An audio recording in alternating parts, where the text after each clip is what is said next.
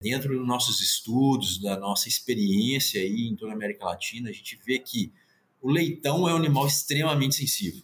Né? A fase que ele passa já é estressante. Né? Então, quando você acrescenta aí uma fulmonizina, um deoxvalenol, a gente vê que ele é muito mais sensível, né? ele é mais sensível que outras espécies, né? outras fases produtivas. Então, por exemplo, no que é deoxvalenol, eu costumo falar, a gente né, costuma dizer, é, com base científica, que o leitão é o animal mais sensível. Então, tudo bem. Quando a gente vai para reprodutoras, né, ela tem aquela sensibilidade à zearalenona que nenhum outro animal tem. Né? A avicultura, as reprodutoras pesadas têm sensibilidade? A literatura é dividida. Né? Alguns artigos dizem que sim, outros, que não, outros dizem que não. E, e reprodutora de suíno, não tem dúvida. Né? A zearalenona tem o seu efeito. Né? Então a gente preocupa. Agora, crescimento e terminação é uma bola um pouco dividida, né?